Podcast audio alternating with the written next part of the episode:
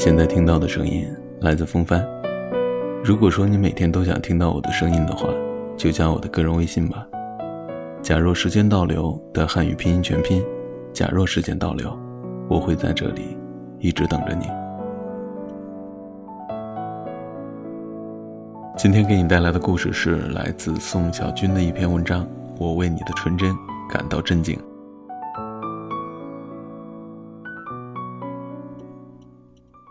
七年之后，我和葛树在高中附近的大排档喝着啤酒，喝美了，他悠悠地说：“真他妈想念珊珊呢。”我、葛树和杨珊珊是高中三年级的同班同学。葛树长得很高挑，论综合气质，在班里是仅次于我。当然，他往往不能清晰地认识自己，所以他一直不肯承认这一点。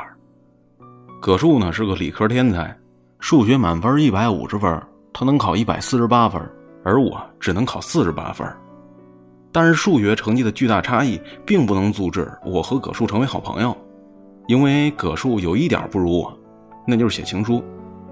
说说我吧，当年的我号称语文小王子，善于遣词造句，用最简洁的文字骚动着女孩心里的痒痒肉，常常呢是以一顿中午饭、一支雪糕、一支烤红薯的价格。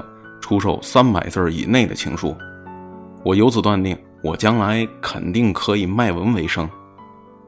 葛树恳求我帮他写封情书，那情书的读者就是杨珊珊。在我们学校，提到杨珊珊，那就像提到范岛爱，几乎无人不知，无人不晓。杨珊珊最重要的标签，你猜是什么？就是风骚。那时候，我们班女生相当保守。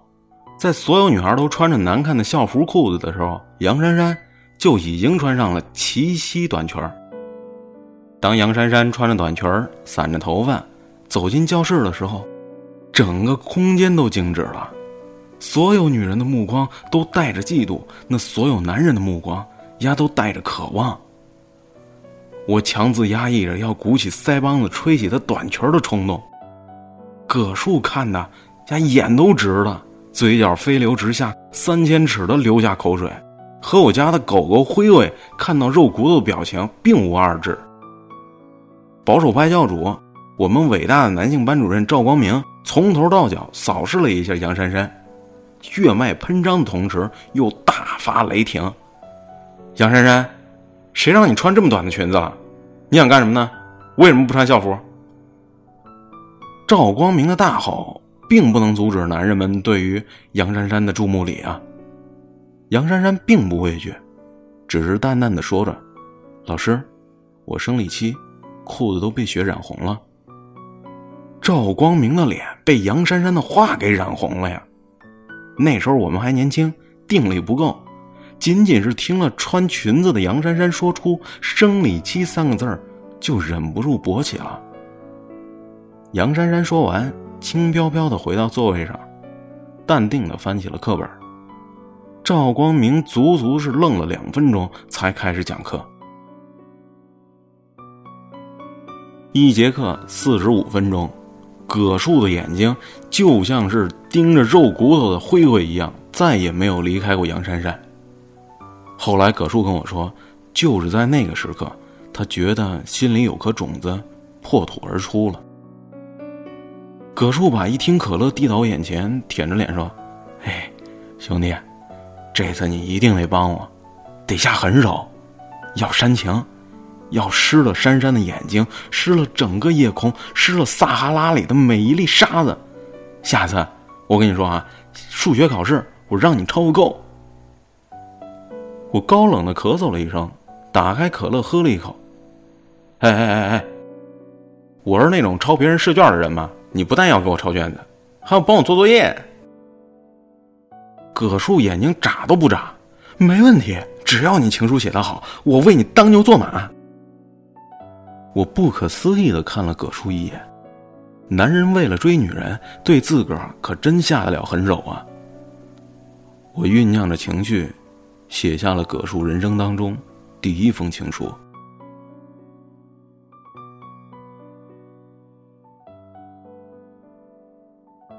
杨珊珊，你好，我们之间隔着李大明、赵小红和卢甜甜。如果你向左三十度转头，看向对角线的尽头，那个人就是我。我叫葛树，虽然与你只隔了一条对角线，但是我却觉得这是世界上最遥远的距离。虽然我每天都能看到你，但是我每天都控制不住的去想念你。我想念你穿短裙的样子，我甚至像个女人一样去逛商店，想买一条。和你一样的裙子，然后把它裱起来，挂在我家浴室的墙上。每天早上磕两个头，上三炷香，让他保佑我早日和你喜结连理。我想念你不穿裙子的样子。每当夜幕降临，我蜷窝在被窝里，脑海当中抹不去的，就是光洁如火腿肠的大白腿，和闪亮如北极星的小眼神儿。请原谅我这个直爽的少年吧。每天早晨，我都在想你的晨勃当中起床，开始一天的生活。请原谅我这个深情的流氓吧。我现在郑重的向你宣布，我要丧心病狂的追求你，至死方休。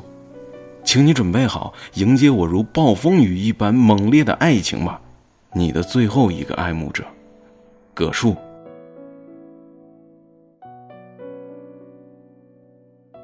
葛树看着这封情书，半天没说出话。我看他有些犹豫了，拍拍他肩膀，说出了一句泡妞界的至理名言：“永远都是撑死胆大的，饿死胆小的。你愿意撑死丫，还是愿意饿死？你自己选择吧。”葛树当然愿意被撑死呀。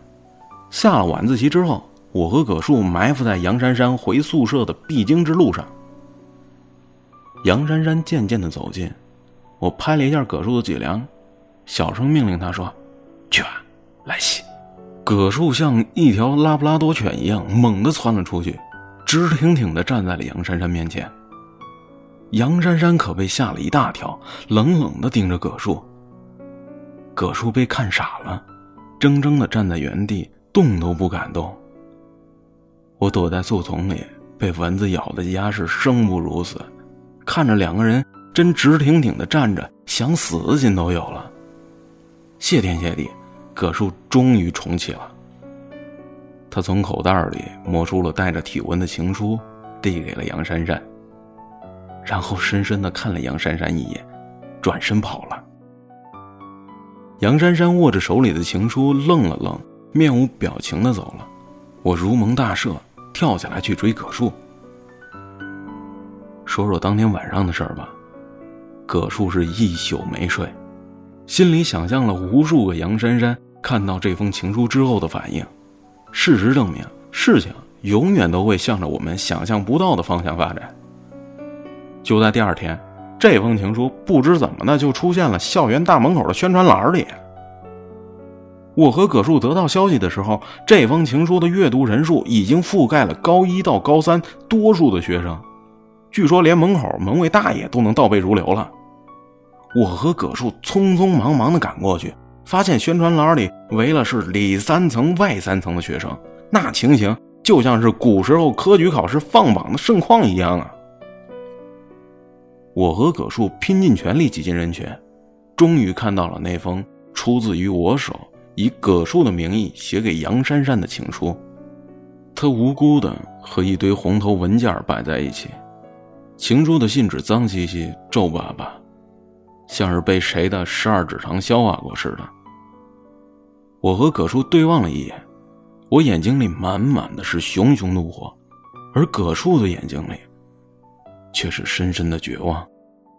到了晚上熄灯以后，我和葛树偷偷的跑到宣传栏，把情书拿了下来，撕了个粉碎。当时一切都为时已晚，写流氓情书的葛树已经成了校园红人，收到情书的杨珊珊。也增加了曝光率。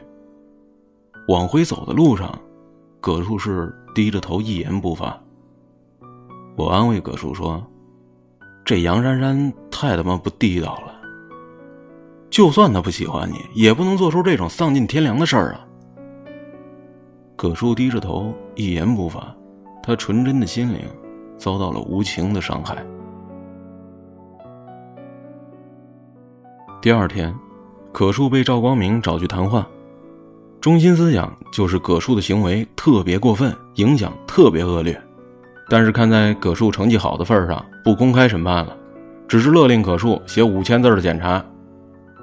葛树走回教室的时候，同学们用复杂的目光审视着这个勇敢的倒霉男人。葛树坐回座位上，一脸绝望欲死的表情，用力写着五千字的检查。我不知道该怎么安慰他，只是默默的给他以精神力量。这时候，杨珊珊猛地站了起来，径直走到葛树面前。我吃了一惊，担忧的看向他们。葛树抬起头，看着这个把写给他的情书贴到宣传栏的可怕女人。杨珊珊说：“葛树，你跟我出去一下。”杨珊珊说完，当先出去。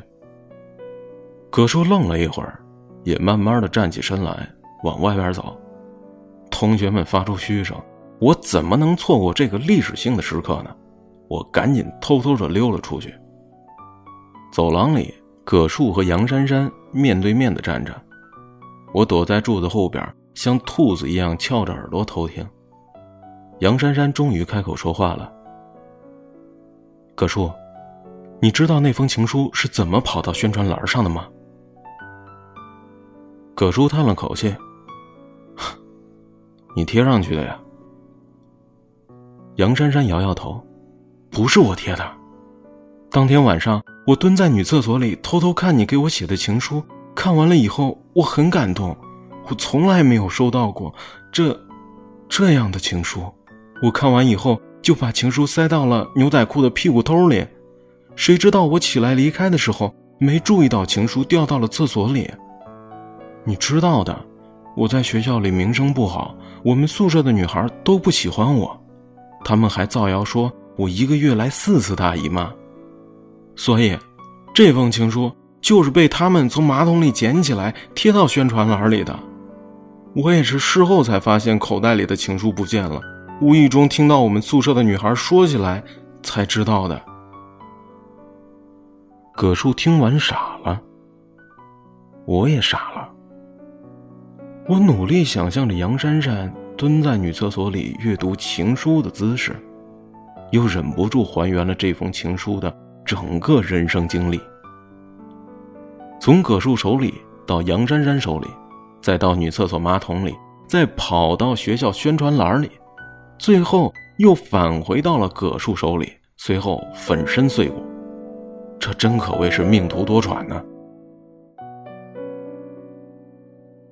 从那天起，葛树和杨珊珊之间的立场发生了扭曲，两个人对着彼此，互相剧烈的分泌着浓郁的肥洛蒙，两个人几乎是赌气似的。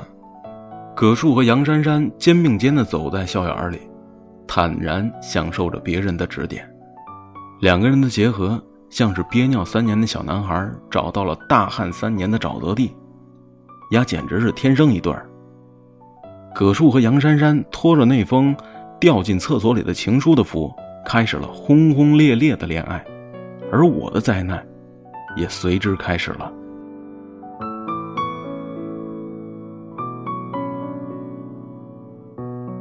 你现在听到的声音来自风帆。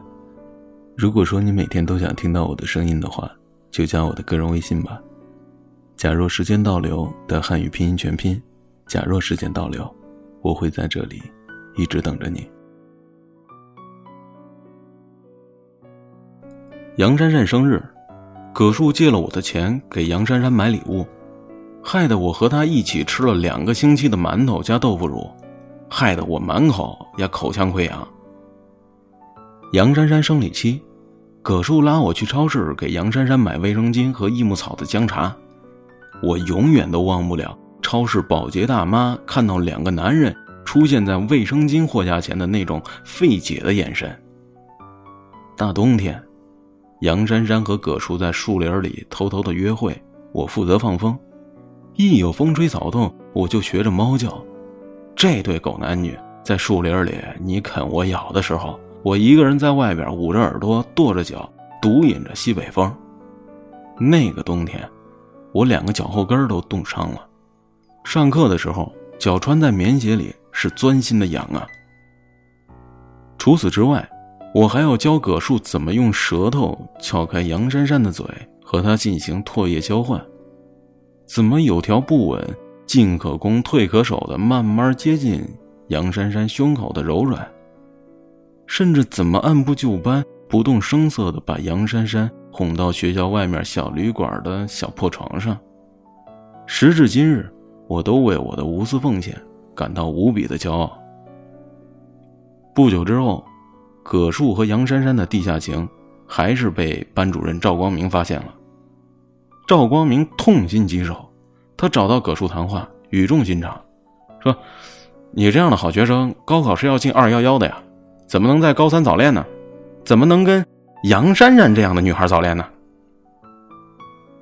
葛树把这番话转述了给我。然后问我：“杨珊珊到底是什么样的女孩啊？为什么这么多人说她的坏话呢？”其实我也很好奇，杨珊珊的风骚到底体现在哪里呢？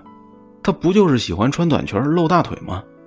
对于一个如花似玉的少女来说，爱穿短裙子露大腿有错吗？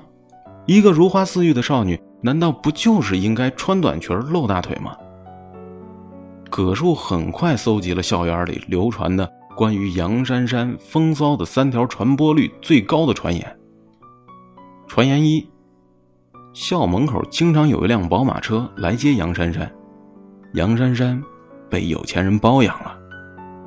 传言二：杨珊珊经常因为口服避孕药导致生理期失调，一个月来好几次大姨妈。下了晚自习。葛树和杨珊珊对望，通过眼神交流着信号。我知道，他们又要去小树林里约会了。葛树出发之前，我暗示他说：“谣言猛如虎，你千万别当着杨珊珊的面提什么宝马、避孕药啊。”葛树没说话，转身就走了。一股不祥的预感笼罩了学校的整个夜空。葛树回来的时候，耷拉着脑袋。面如死灰，他问我：“能和我一起爬墙出去喝大酒，一醉方休吗？”我心想：“坏了，出事儿了。”我和葛树爬出去，在学校外边的拉面馆点了几瓶啤酒。葛树猛灌了一口啤酒，语气像是一个看破红尘的僧侣。他说：“我找到了珊珊。”还没开口问他。他就丢给我一句说：“葛大树，我们分手吧。”葛大树是杨珊珊给葛树取的昵称。葛树整整停顿了六十秒，才反应过来杨珊珊的意思。葛树难以置信的问杨珊珊：“为什么？”杨珊珊低头沉默了一会儿，抬起头看着葛树：“唉，因为我男朋友回来了。”葛树傻眼了，似乎杨珊珊说的不是中文，他痴痴的问：“你，你男朋友不就是我吗？”杨珊珊洒脱的笑了：“你只是我在学校里的男朋友，我还有一个社会上开宝马的男朋友，我为了他吃避孕药，吃到一个月来两次大姨妈，我和你在一起。”只是为了等我男朋友回来的时候不那么寂寞。好，现在我男朋友回来了，你的使命完成了。葛树脑袋就像是拉起了防空警报，嗡嗡作响。他不能相信，这个几天前还跟自己在小旅馆的小破床上缠绵的女孩，会对自己说出这样残酷的话。葛树问杨珊珊。我哪里比不上你的另一个男朋友？杨珊珊很平静。他开宝马，他比你有前途。杨珊珊说完，转身就走了，脚步轻飘飘的，像一只彩色的蝴蝶。葛树看着杨珊珊的背影，感觉到自己的心口被狠狠的开了一枪，血流汹涌，并且留下了严重的后遗症。此后很多年，每逢有女孩背对着葛树离开的时候，他的胸口都会隐隐作痛。那天晚上回学校的路上，葛树每走一百米就吐一次，整条马路被葛树吐的是满目疮痍。葛树和杨珊珊的恋情结束了，我不用再为了省钱借给葛树而吃豆腐乳，也不用陪他去给杨珊珊买卫生巾，更不用去给他们的约会放哨了。但我替葛树难过，我甚至痛恨杨珊珊。可是葛树不让我在他面前说杨珊珊的任何一点坏话。葛树说：“至少在我心里，杨珊珊是个好姑娘。”从此以后，葛树报复性的开始冲刺高考，深夜躲进厕所里突击数理化，躺在床上背化学方程式，做梦都在画几何辅助线。每天早上，我都是在葛树背单词的声音当中醒来的。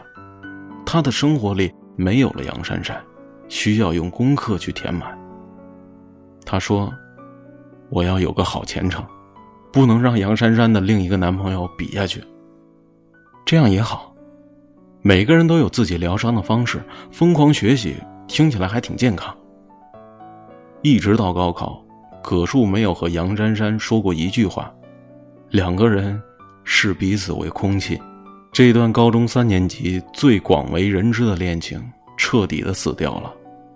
乐观一点想，也许这段感情很快就会投胎转世，在来生某两个年轻人身上再次上演吧。高考如约而至，葛树如愿的上了二幺幺院校，而毫无意外的，杨珊珊的成绩只能上个专科。毕业晚会结束了，杨珊珊找到葛树。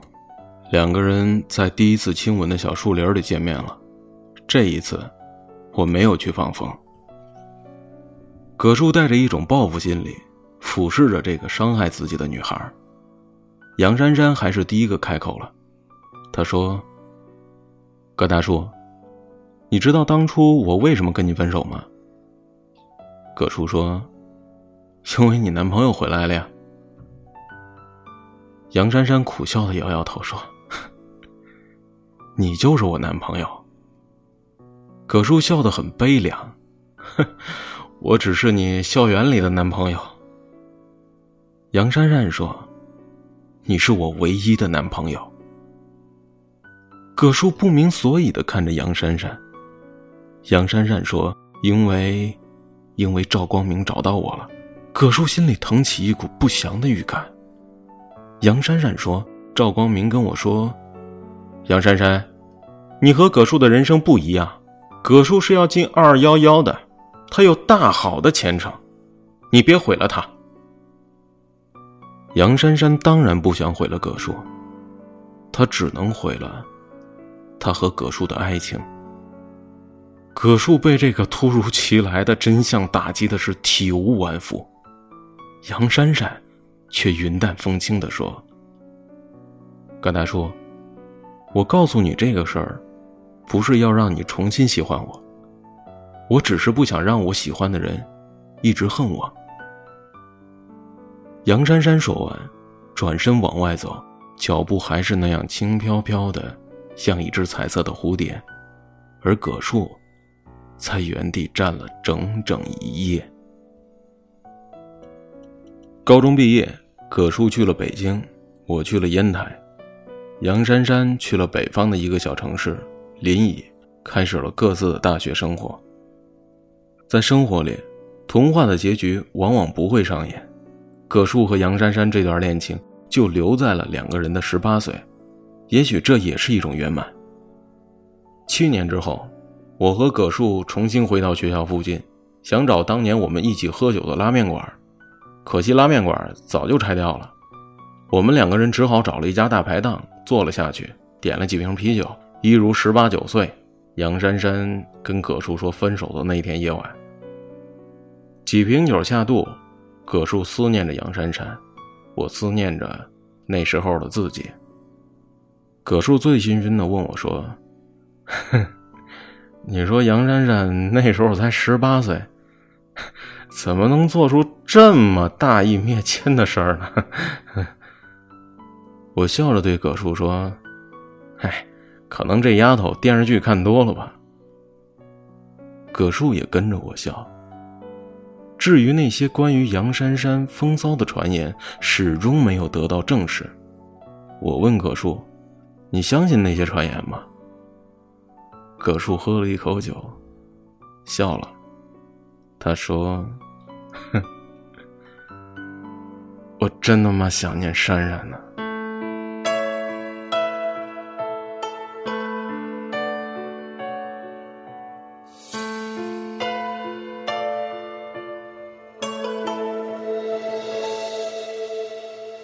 有好多事情不需要证明，就想怎么去证明我爱你。如果错过一时，就会错过了一生。是否该更诚实的面对感情？以为时间能溶解你的心，值得相信有一天你终会清醒，却怎么贴近都只能一个人前进。也许放开才能抓得更紧。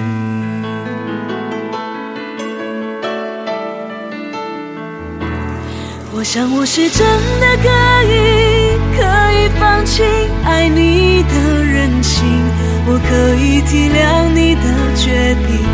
我可以接受我的宿命。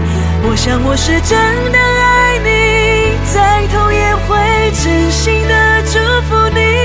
爱一个人需要勇气，听说过有一种勇气就叫做。放弃，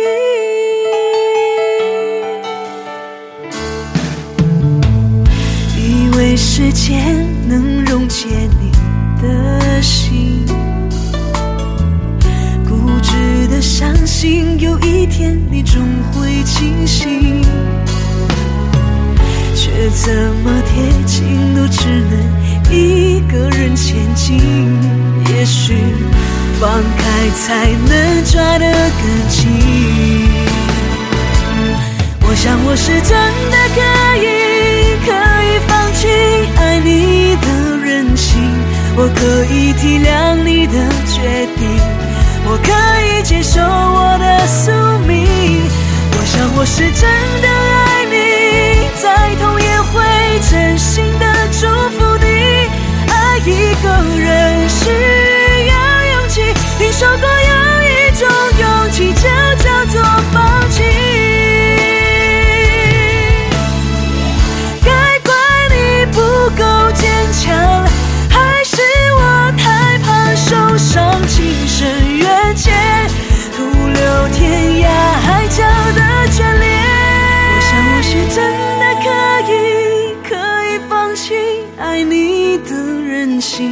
我可以体谅你的决定，我可以接受我的宿命。我想我是真的爱你，再痛也会真心的祝福你。爱一个人需要勇气，听说过有一种勇气，就叫做放弃。